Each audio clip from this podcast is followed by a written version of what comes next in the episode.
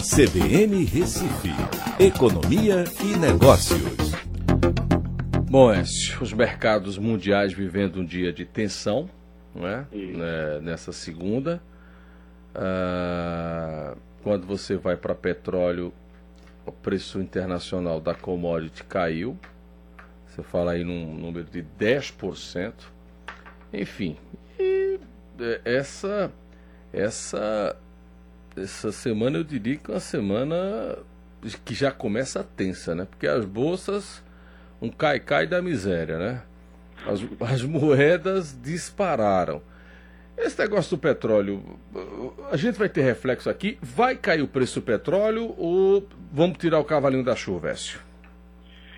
É, olha, a gente deve ter sim, né? Se a política for mantida, né? a gente tem uma política de flutuação, né? onde você é, tem liberdade para o preço subir e descer, e enquanto estava subindo, estava né, sendo repassado. Então agora que está caindo, né, 20% aí o barril chegou a cair, né? Então esses 20% vão repercutir e tem que ser repassados. Agora tem algumas preocupações, né, Aldo? Por exemplo, os estados e o governo federal, ambos dependem muito da arrecadação de impostos oriundos da comercialização de combustíveis. É. Então, quando o preço cai consideravelmente, as receitas deles também vão cair. É, leva a CID, então. É, o Mourão hoje já disse que não vai fazer isso, certo? Mas vamos ver quando isso realmente chegar na ponta. É, a gente está com uma previsão hoje de crescimento do Boletim Fox, dizendo que a economia vai crescer menos de 2%. Né? E isso impacta diretamente no orçamento, porque o orçamento foi previsto um crescimento de mais de 2%. Então, se a arrecadação com os impostos também cai, complica. É, os substitutos, né, como por exemplo a indústria de etanol, ela se torna cada vez menos viável com um barril de petróleo tão baixo como esse. Então tem um impacto também nessas usinas, onde elas é, vão ter que fazer, a, mudar lá o, o, botãozinho e produzir mais açúcar e menos etanol. Agora né, veja. Porque o preço vai estar muito baixo. Isso tudo, ao fim, ao cabo, causado pelo coronavírus, né? Porque ah. isso foi uma resposta aí da, da Arábia Saudita à decisão da Rússia, né?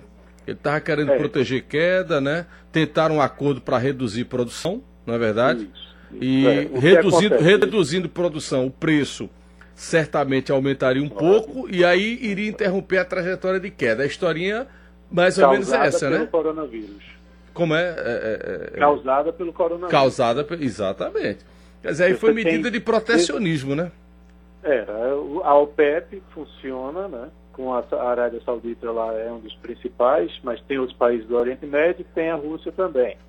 Só que aí a Rússia disse, não, a gente não tem interesse em reduzir, não, porque temos outros interesses né, geopolíticos.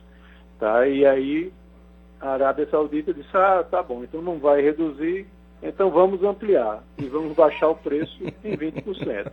Essa briga de quem tem dinheiro é arretada, né? Agora você sabe qual é o custo para a Arábia Saudita diário? É de 200 milhões de dólares. Caramba. É, não é uma coisa tão barata, uma briga tão barata é, assim, não. Mas, mas tem bala na agulha, né? Mas não deve durar muito tempo também não, Vissaldo. É, isso é mais para realmente bater de frente e nos próximos dias isso deve se voltar atrás, né? É verdade. É, quando você vai olhar na bolsa, todo tipo de ação está caindo.